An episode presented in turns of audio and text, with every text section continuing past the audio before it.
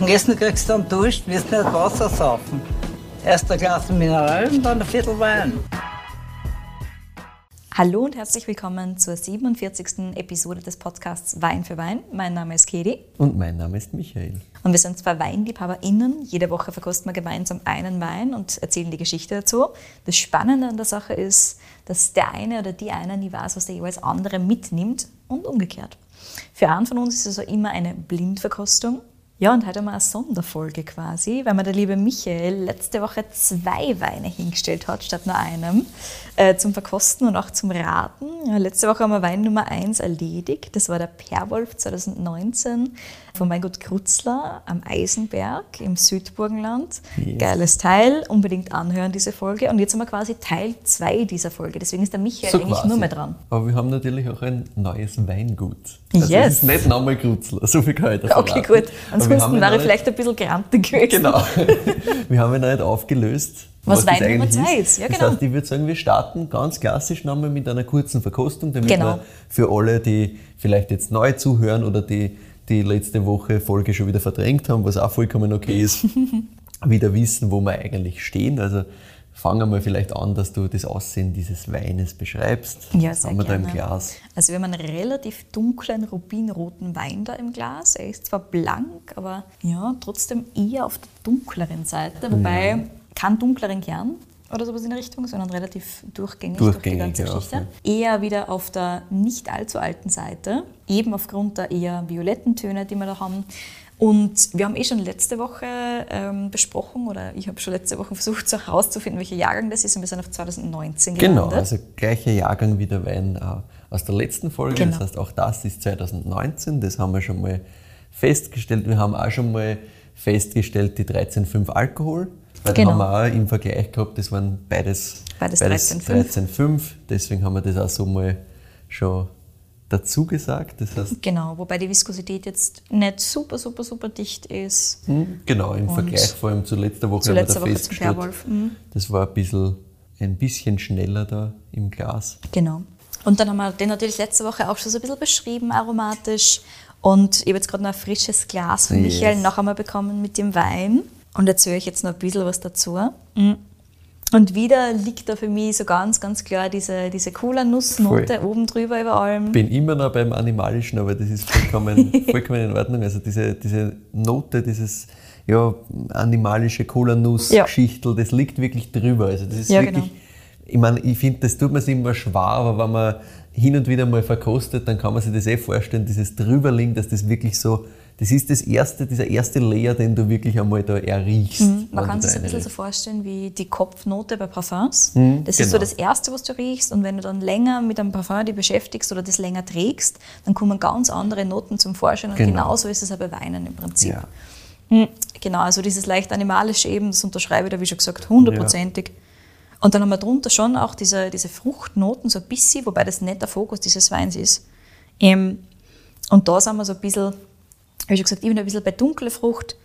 Plus, und da gebe ich dir hundertprozentig recht, wir haben ja diese, diese Sauerkirsche, diese Ja. Weichsel, also dunklere Form von Kirsche quasi. Finde ich auch, Nicht so ja. ganz frisch, nicht rot, sondern dunkler. Absolut, eben eher schwarze Kirsche, Mhm. eher dunkler. Und, aber halt nicht nur, also du hast ein bisschen eben dieses für mich schwarze Johannisbeer-Cassis-Thema da Ja, genau, dunkle Beeren. Mhm. Voll. Und halt aber gleichzeitig eben irgendwie über das, dieses leicht säuerliche, was halt dieses Sauerkirsch-Thema da mitbringt. Ne? Ja, genau. Plus, was halt auch ganz stark da ist, was also so ein bisschen Hand in Hand geht mit den animalischen Noten, ist so eine richtige Würzigkeit. Ja. Und da bin ich nach wie vor auch wirklich bei, bei der Ecke Pfeffer. Voll. Das haben wir Plus- auch beim letzten Mal schon festgestellt. Wirklich Pfeffer, Menthol so ein bisschen, ja. Mhm. Plus, da ist da so ein bisschen dieses Mentholige eben auch drinnen und halt diese wirklich Kräuterwürze auch dabei. Ja. Also nicht nur das Pfeffrige, sondern du hast halt wirklich so getrocknete Kräuter. Nichts Frisches, nichts Grünes. Nein, gar nicht. Aber ordentlich. Ja. Und ich finde halt in der Nase, also der, der Pfeffer kitzelt die halt so richtig. So richtig, ja. Und drunter eben, wie du eh schon gesagt hast, das Kirsche, dunkle Kirsche, Cassis, waldbeerige Geschichtel. Also wieder einiges an, an unterschiedlichen Früchten, finde ich da. Genau.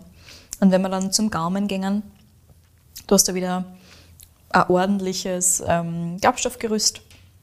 Nicht super intensiv, aber doch gut vorhanden. Und dann hast du die Säure plus du spürst da den Alkohol schon ordentlich. Also du merkst, das ist kein Ja. leichtes Ding, sondern du hast wirklich diese die 13,5, die ordentlich da sind, Ja.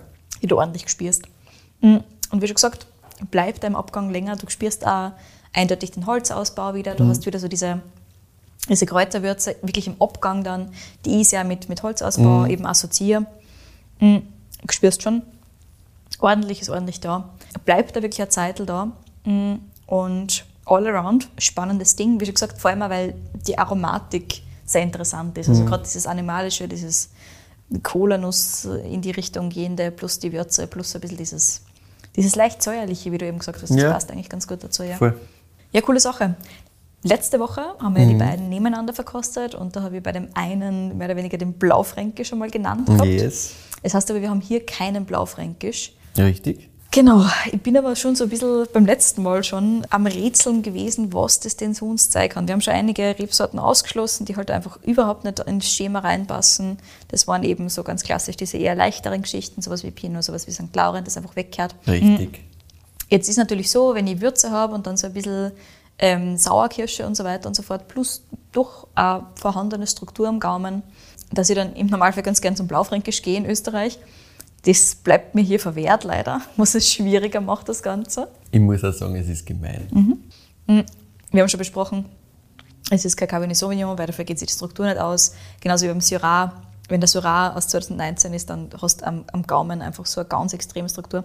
Was ich mir vorstellen kann, ist, dass es Cuvée ist, Nein. aus verschiedenen Rebsorten. Wenn du jetzt sagst, na, dann ich habe ich ein ganz aufhören. großes Problem, weil ich weiß gleich nicht, wo ich das hin tue. Nein, du bist grundsätzlich auf der sehr, sehr richtigen Spur mit deinem Blaufränkisch.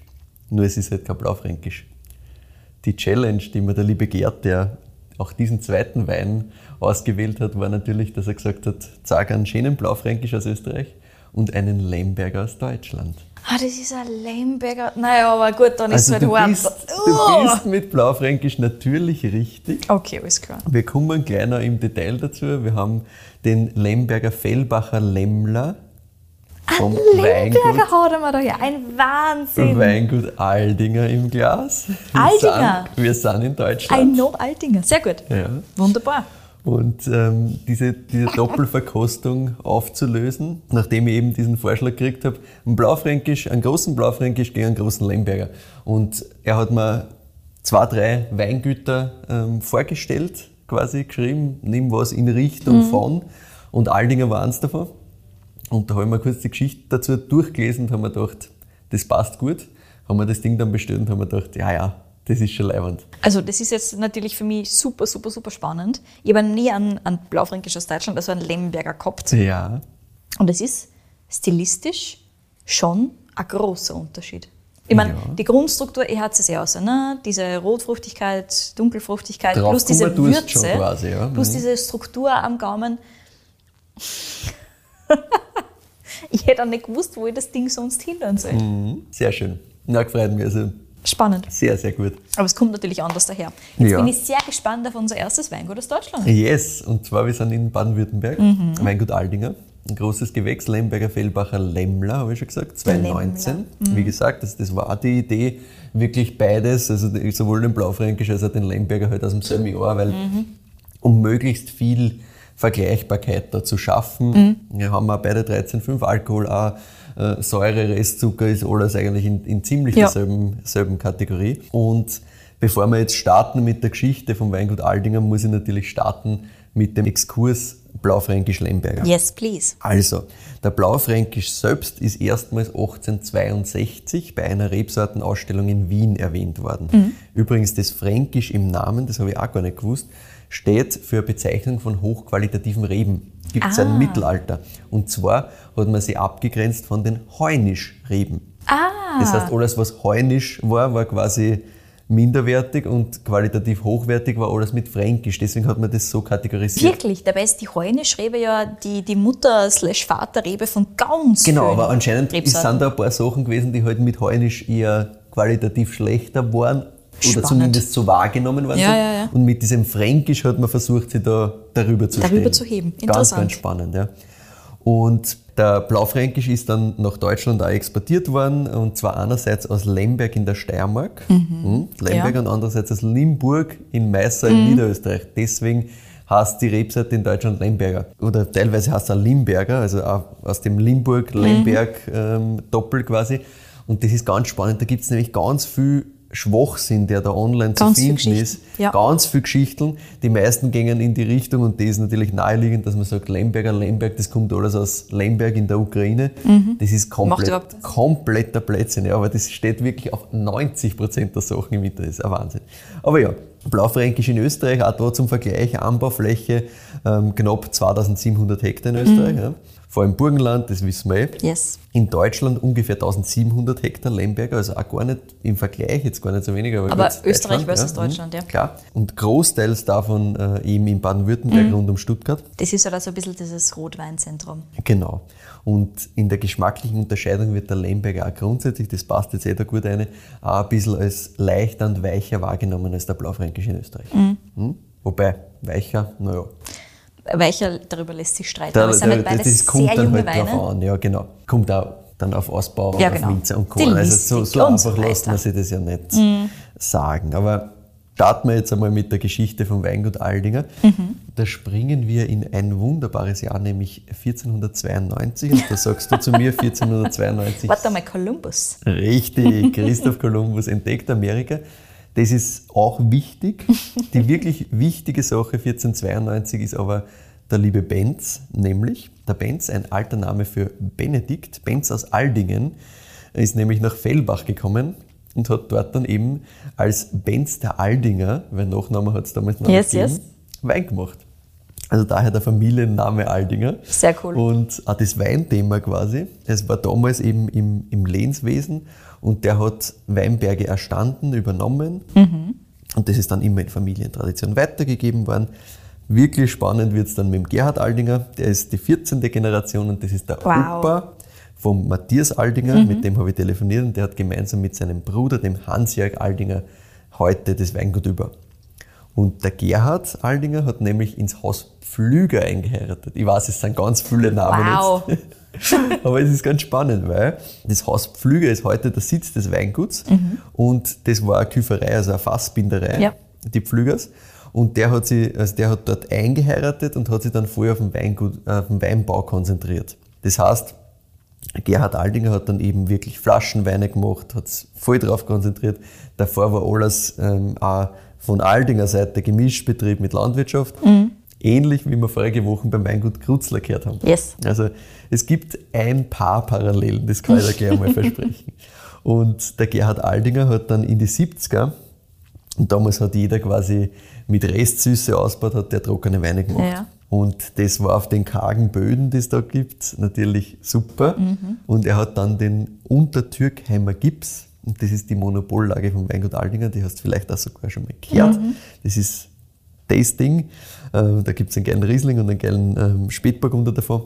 Diesen Untertürkheimer Gips hat der damals gekauft und hat damit das Weingut von 3 Hektar auf 13 Hektar vergrößert. Ah ja. Das heißt, die haben sich da 10 Ordentlich. Hektar geilster Lage gegönnt. Kann man Richtig gut. Heute sind wir übrigens bei 33 Hektar, Ah ja. also doch ordentliche Größe. Aber der Matthias hat gesagt, das ist genau das, wo er überall noch dabei sein kann und überall noch alles mitkriegt. Und das ist ihm wahnsinnig wichtig. Okay, ja. Ja, jedenfalls der Gerhard Aldinger mit seinen trockenen Weinen hat er sich einen Namen gemacht im Raum Stuttgart. Es waren aber immer Zechweine, muss man auch dazu sagen. Es waren äh, Literweine, Qualitätssteigerung kommt dann erst mit dem Gerd Aldinger, mit seinem Sohn, Vater von Matthias und Hans-Jörg, der dann 92, 1992 das Weingut übernommen hat. Und zwar wollte der Gerd, und das ist die nächste Parallele zum Weingut Krutzler, Ende der 80er, Anfang der 90er, ähm, das Potenzial der Region so richtig zeigen und hat sich natürlich für Ertragsreduktion eingesetzt. das war für seinen Vater ebenfalls Schwierig. Also wirklich sehr, sehr ähnlich da. Und ja, der hat halt auch gesagt, wir können nichts wegschmeißen. Also da muss man alles rausholen und eben aus dem Hintergrund Literware, ähm, es gibt's nicht. Da verlieren Dass wir wir einen Haufen Trollinger auch gehabt und so weiter auf den besten Auch, Lagen. auch solche Sachen. Auch zu dem kommen wir noch später. Und er hat ihm gesagt, ja, er will Qualität machen, nicht Literware. ähnliche, ähnliche Diskussion wirklich Reinhold Krutzler versus Hermann Krutzler Mhm. haben wir da bei, bei Aldinger auch mit, mit dem Gerd und mit dem Gerhard, mit seinem Vater, die das da ausgefochten haben quasi. Mhm. Und der Gerd hat sich aber durchgesetzt und er hat dann Merlot, Cabernet Sauvignon und Sauvignon Blanc gepflanzt Mhm. und hat dann mit den Rebsorten tolle Weine geschaffen. Ja, die haben in ganz Deutschland sind die vertrieben worden von Händlern, war qualitativ wirklich eine komplett andere Stufe dann. Mhm. Und nachdem er das mit der, mit der Ertragsreduktion bei den internationalen Rebsorten eben gelernt hat, haben sie das auf die heimischen Rebsorten auch umgesetzt, nämlich Riesling, Spätburgunder, den es immer schon da gegeben hat, aber eben auch Trollinger, wie du richtig aussprichst, oder den Lemberger. Und auch da die Qualität hat enorm steigern können. Und dann ist 2007 der Matthias Aldinger in den Betrieb eingestiegen. Der Hans Jörg, sein Bruder, der um anderthalb Jahre älter ist, war schon seit 2004 daheim im Betrieb. Und die zwei haben natürlich nochmal einiges umgestellt. Ja. Zum Hintergrund ganz kurz, der Matthias und der Hans-Jörg haben beide eine Ausbildung in Württemberg einmal gemacht. Der Matthias selber wollte kurz einmal in Richtung Produktdesign gehen, aber war dann doch Weinbau, was ihn mehr interessiert hat. Er hat übrigens gelernt beim Bernhard Huber in Baden, Wirklich? kennen wir auch. und dann später noch bei Bassermann Jordan in der Pfalz. Übrigens der Julian Huber, der heute das Weingut Bernhard Huber leitet, der hat dann wieder bei Erna gelernt. Wirklich? Ja. Sehr schön. Voll witzig. Und jedenfalls hat der Matthias Aldinger hat dann äh, Geisenheim Weinbau Önologie studiert, Ah ja. war in Südafrika bei Thelema Mountain Vineyards in Stellenbosch, weil er hat seine Diplomarbeit über Sauvignon Blanc geschrieben. Ah ja. und seine Professorin hat gesagt, ja, bei Thelema, das ist das beste, beste Sauvignon Blanc überhaupt und über ihre Kontakte ist er da als erster Deutscher reingekommen. Spannend, ja. Also ganz, ganz. Und er hat gesagt, ja, er hat gefunden, so guten Sauvignon Blanc machen gar nicht. Well, fuck. Also er hat gesagt, das ist schon qualitativ ist das super, aber er ist halt mit so einer Erwartungshaltung, weil die halt gesagt, das ist der beste Sauvignon Blanc, den es gibt und so bla bla. Hat er vorher nichts gesagt- verkostet? Ja, ich, wahrscheinlich Sorte. hat er, ich glaube, er hat vorher schon viel verkostet, aber sie nicht. Ah ja, Also die see. Professorin hat gesagt, das ist das Beste und er Ja, hat ja. halt dann gefunden, naja, eh okay, aber war jetzt, war jetzt wichtig, war, war spannend, aber gelernt hat er eher über die Rotweine, weil die sind ganz spannend, hat er gefunden. Ja. Und den Lifestyle dort hat er natürlich genial Mhm. gefunden. Also er hat gesagt, das war schon ganz, ganz prägend. Und er hat dann eine Zeit lang, das habe ich auch ganz interessant gefunden, überlegt, ob er in die Forschung geht. Und ob er, in der Forschung bleibt, sagen wir Ja, so. ja. Weil es hat ihm schon voll taugt. Und gleichzeitig hat er aber gesagt, er hat irgendwie halt dieses Handwerk vermisst. Und dann, es ist sich nicht ausgegangen. Und sein Bruder, der Hans Jörg, der war in einem Weinlabor nach seiner Ausbildung, eine Zeit lang dann auch in, in Südafrika, aber seine prägendste Zeit, und das ist die nächste Überleitung zum äh, Weingut Krutzler, nämlich zum Reinhold Krutzler, ist die Lehrzeit beim Willy Bründelmeier im Kamptal. Wirklich, Kein Willi Spaß. Bründelmeier. Ja, also die haben beide quasi, also sowohl der, der Hans-Jörg als auch der, der Krutzler Reinhold haben beide beim Willy Bründelmeier gearbeitet und gelernt. Ja. Witzig. Also habe ich super spannend gefunden. Auf das bin ich auch erst während der ganzen Recherche dann draufgekommen und gedacht, perfekt, das passt schön nebeneinander. Ja, jedenfalls seit 2007 sind die beiden Brüder federführend im Weingut, der Matthias und der Hans-Jörg. Und der Matthias hat erzählt, dass sie von Anfang an eigentlich sie super ergänzt haben. Das heißt, bei einer schaut das so aus, ähm, der Matthias ist mehr im Weinkeller für alles zuständig, kümmert sich nebenbei anders um das ganze Marketing-Thema. Typisch Weingut, das rennt halt irgendwo so mit, das muss halt wer mitmachen, weil anders geht es nicht wirklich. Der Hansjörg ist, wie er sagt, mehr der mechanisch begabte Typ. Also der ist im Außenbereich überall, macht die Weingärten, ähm, kann auch alles reparieren, und das sind halt so Sachen, die, die kann er einfach besser. Da ist er der, der Experte und auch wenn im, im Weinkeller irgendwas zum Machen ist, das ist seins. Das macht er. Und so teilen sie sich das halt so ein bisschen auf. Und der Vater ist 66, der Gerd, und der ist natürlich auch noch voll dabei. Der kümmert sich vor allem jetzt um, um Vertrieb und Kundenkontakt, macht ganz viel Verkostungen mit Stammkunden und so. Und da ist das auch ganz wichtig, nein, weil die wollen den Papa haben, na, die kennen den seit Jahren, Jahrzehnten. Klar. Ja, und das funktioniert auch super und so haben sie sich das alle drei eigentlich super aufgeteilt. Aber federführend, wie gesagt, sind wirklich mittlerweile die Jungen. Und was mir auch erzählt hat, der Matthias, das Einzige, was er wirklich bereut ist, dass er nie ein Praktikum in, in Frankreich gemacht hat. Weil Ah, er ja. gesagt ja, das war irgendwie 2007, wie er zurückgekommen ist, hat das halt alles so perfekt passt. Und das ist halt alles schön ausgegangen. Und er vermisst so ein bisschen. Auf der anderen Seite sagt er auch wieder, ja, das war so optimal und so wie es heute rennt, alles ist super. Aber das hätte er irgendwie, wenn, wenn er sich eine Sache noch aussuchen würde, was er noch ändern könnte, das war jetzt. Da würde Ah, er gerne ja. noch was machen. Ja, hätten wir die Professorin doch einfach an die Loire geschickt. Genau, es war wahrscheinlich für wirklich alle Beteiligten Mhm. gescheiter gewesen. Aber wie gesagt, Südafrika-Lifestyle hat ihm halt auch voll Ja, gut. Das war, glaube ich, schon eine sehr, sehr geile Zeit. Und ja, wie gesagt, das, es rennt super beim Weingut Aldinger, das muss man auch dazu sagen. Also die gewinnen gerade alle möglichen Preise Mhm. in Deutschland für ihre Weine. Nicht nur in Deutschland, auch das dazu zu sagen. Also alles Mögliche. Und gerade in Deutschland sind sie halt wirklich Spitze, Spitze. Mhm. Ja. Und gerade Lemberger also der ist, wird immer wieder als bester Lemberger in Deutschland gekürt und lauter so Sachen. Also da könnte man jetzt äh, stundenlang darüber reden, was nicht alles für Auszeichnungen da sind, aber konzentrieren wir sich auf die, auf die Leute dahinter. Wir haben gesagt 33 Hektar. Wir haben hier 25% Export, also auch wieder da ein sehr, sehr starker Anteil, der wirklich in Deutschland bleibt. Hm? Gut, in Deutschland ist es halt wirklich oft so. Ist nochmal was anderes, genau. Mhm. Wir haben insgesamt 15 Mitarbeiter, also doch um Ja, ja. einiges noch mehr.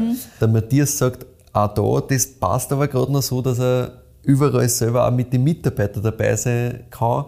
Sie haben das extrem familiär aufgebaut, was ich sehr cool gefunden habe. Und zwar wird jeden Tag gemeinsam Mittagessen.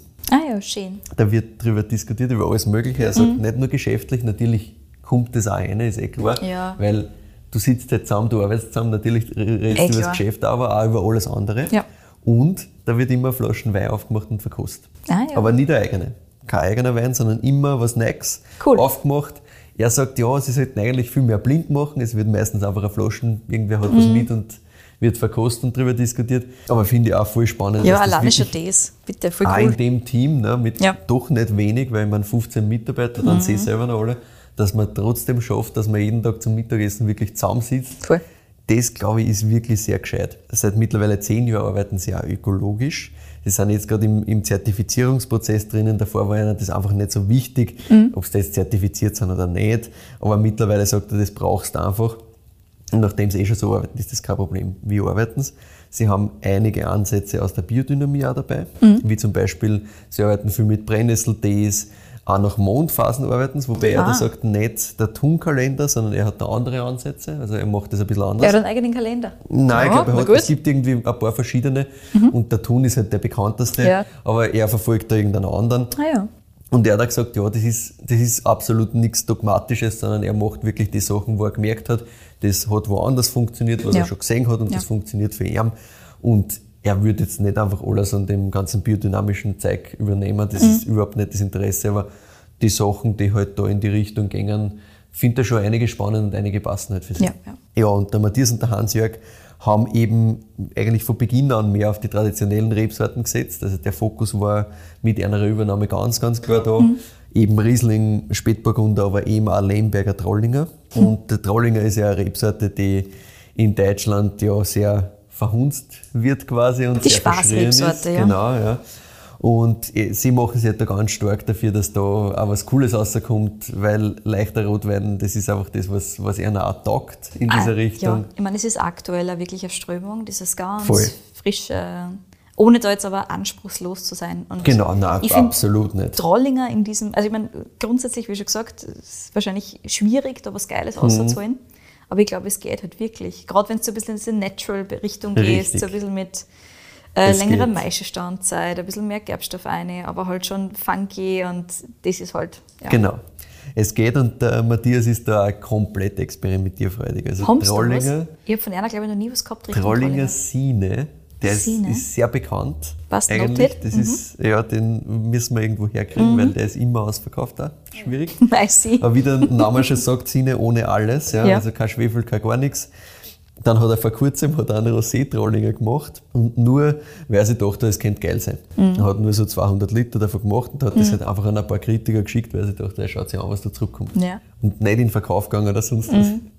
Das ist einfach zum Nummer 1 Rosé im gesamten Dachraum bei Falstaff gewählt worden. Was zur Hölle?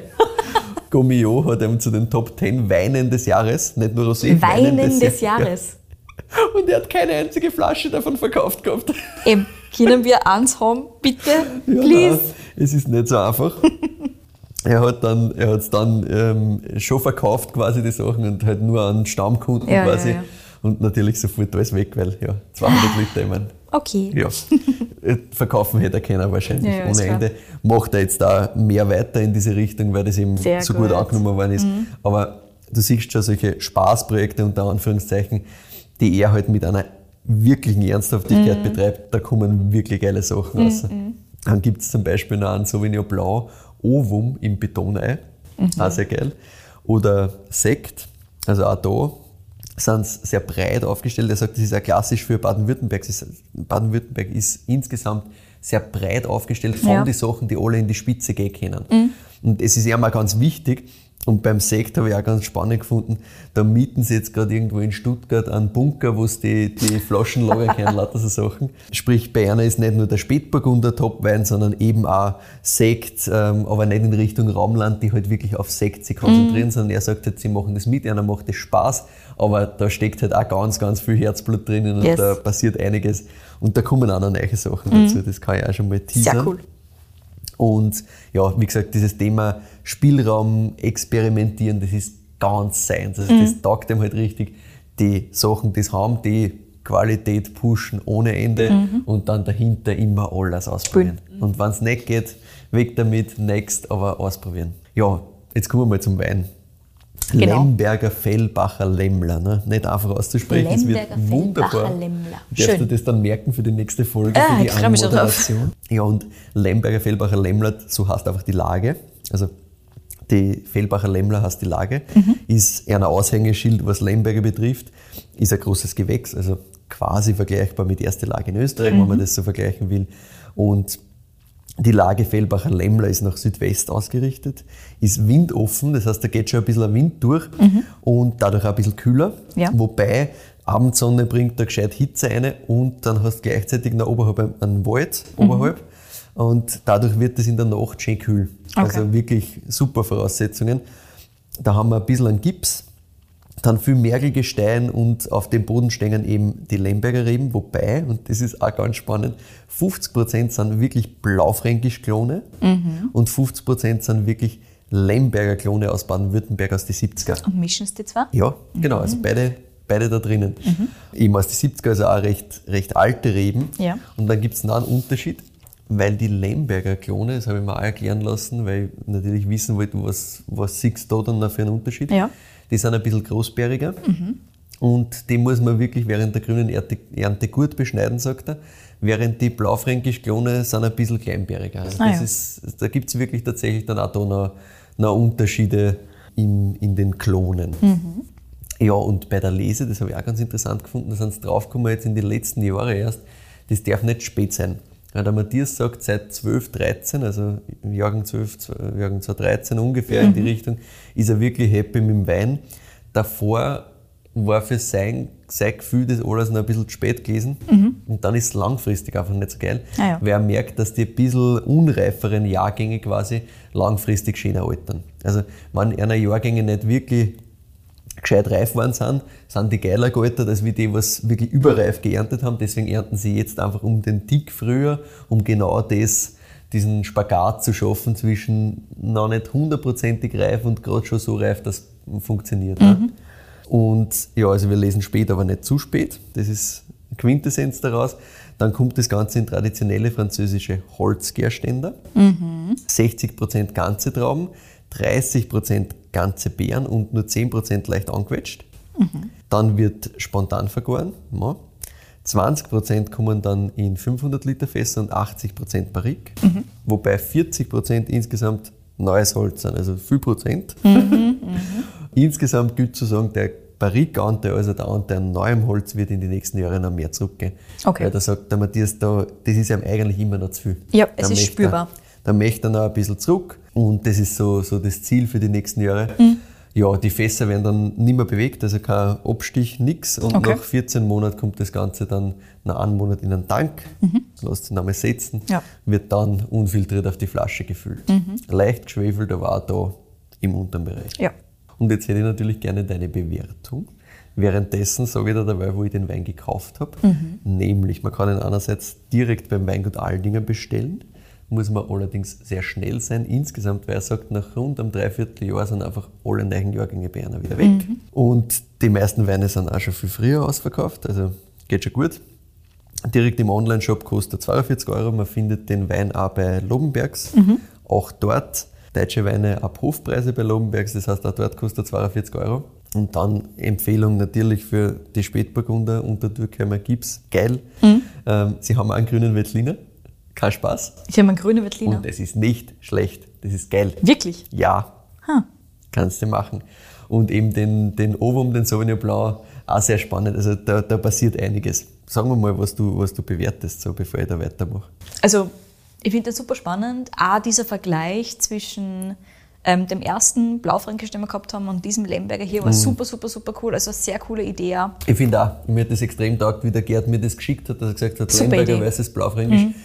Voll spannend. Voll Total. interessant. Sehr, sehr cool. Weil habe ich auch noch nie so in irgendeiner Form gehabt. Deswegen. Nein, überhaupt nicht. Und es ist, also man sieht da wirklich beim Vergleich, die Charakteristiken sind unterschiedlich, aber diese Basis der Weine Ja. ist trotzdem sehr gut vergleichbar. Und man hat es schön gesehen, finde ich, weil du warst draufgekommen, quasi, dass das beides Blaufränkisch ist, unter Anführungszeichen. Ja, ganz genau. Also ich war einfach zumindest lang um einen Blaufränkisch um und Genau. quasi, Also während ich versucht habe, irgendeine andere Rebsorten zu finden, weil du gemeint hast, das ist kein Blaufränkisch. Ja, ja, aber damit funktioniert es. Ne? Damit Ja. sagt es ganz klar, dass so die, die Grundstrukturen, das ist schon gut. Absolut. Also ich finde den auch super, super, super cool. Ich hätte den ganz gerne auch, nur mal in fünf bis zehn Jahren. Das Mhm. war natürlich auch spannend. Vollkommen. Und ich lande bei dem bei, ich glaube, einer 9,3 oder sowas in der Richtung, auch gerne mit oben, oben weiter offen. Ja, ich bin bei einer 9,5 mit oben weiter offen. Mhm. Mir taugt das schon sehr. Also macht schon extrem Spaß. Und ich muss gestehen, ich habe eine Flasche vorher schon verkostet. Ja, ja. Und die ist schon lang weg. also geht schon gut, geht schon gut. Und ja, nach oben offen, wie gesagt. Definitiv. Da lagert jetzt natürlich auch noch was und Sehr gut. wartet darauf, dass wir dann in zehn Jahren einmal eine Folge machen können und sich das anschauen. Also ja, ist schon ein sehr, sehr schönes Teil. Bevor wir die Folge jetzt abschließen, habe ich noch ein paar Zukunftsinfos vom Weingut Alninger Yes. Also, der Fokus in Zukunft, eh klar, das hat man glaube ich schon ganz gut rausgehört, heimische Rebsorten, das geht weiter. Der Matthias will natürlich ausprobieren. Also, das wird, wird auch weiterhin so gehen, dass er einfach Sachen ausprobiert, die ihm halt gerade taugen. Das ist sehr, sehr cool, ja. Und wenn es halt funktioniert oder wenn es am Tag, dann macht es halt und schickt es halt einmal ein bisschen rumherum oder so oder verkauft es gar nicht oder lasst es einfach bei sich. Kann alles passieren. Also da passiert im Hintergrund noch viel mehr, glaube ich, als wir da jetzt von außen überhaupt sehen können. Finde ich super, super geil, dass man immer so Interesse daran hat, was Neues zu probieren. Was auf jeden Fall intensiviert wird, ist das Thema Sekt. Da haben sie auch gerade zwei Sekte noch mal in der Pipeline, nämlich einerseits ein Rosé und andererseits ein Blanc de Blanc.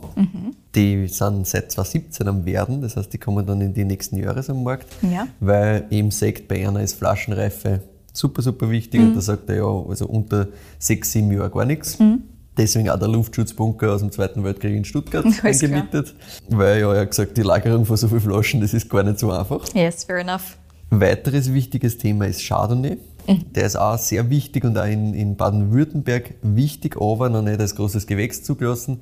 Da arbeiten sie gerade dran, dass da eine Zulassung dafür kriegen. Chardonnay Also, und Württemberg ist sehr das- spannend. das wäre einer gut, wichtig, Für den ja. Mhm. Sekt, eh klar, das ist super essentiell gerade wenn es in die französische Richtung eher arbeiten. Und zum Thema Größe wollte ich natürlich auch noch wissen, wie geht es da weiter, wo geht es hin? Und er hat gesagt, na die 33 Hektar, so wie das ist mit dem Team, das passt alles wirklich gut, das passt alles schön zusammen. Mhm. Und er sagt, wenn sie jetzt da in Richtung 50, 60 Hektar gehen, würden, dann war das für ihn nicht mehr möglich, dass er wirklich überall dabei ist. So hat er immer Ja. das Gefühl, er kann bei jedem Arbeitsschritt eigentlich selber dabei sein, auch wenn er jetzt nicht immer selber ausführt, weil klar, du Mhm. Ja. hast halt 15 Mitarbeiter.